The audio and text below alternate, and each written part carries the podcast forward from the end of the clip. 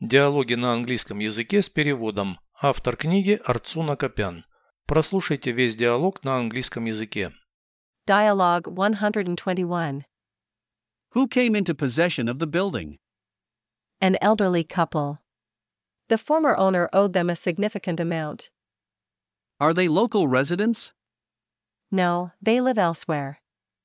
Such people commonly belong to the social elite. I have a similar opinion. Surely, they are not from the lower classes. There's also an alternative possibility.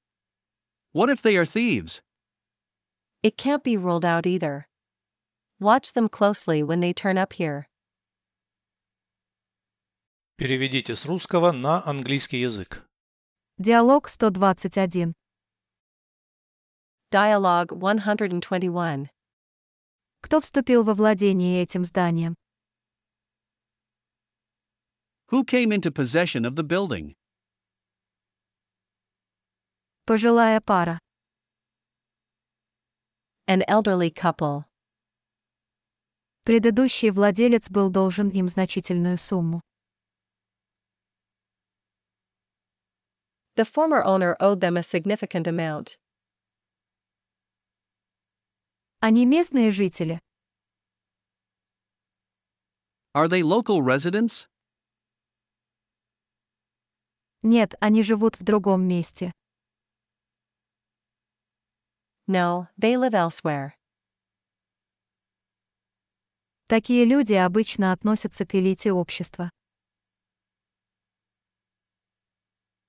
Such people commonly belong to the social elite.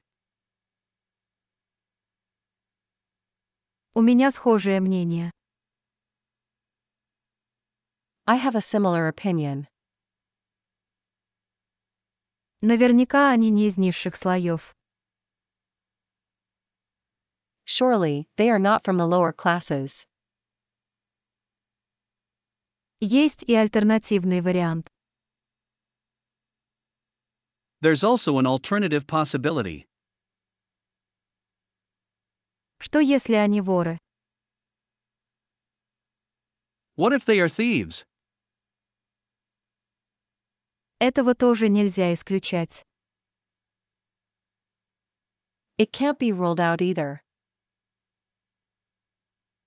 Наблюдай за ними внимательно, когда они появятся здесь. Watch them closely when they turn up here.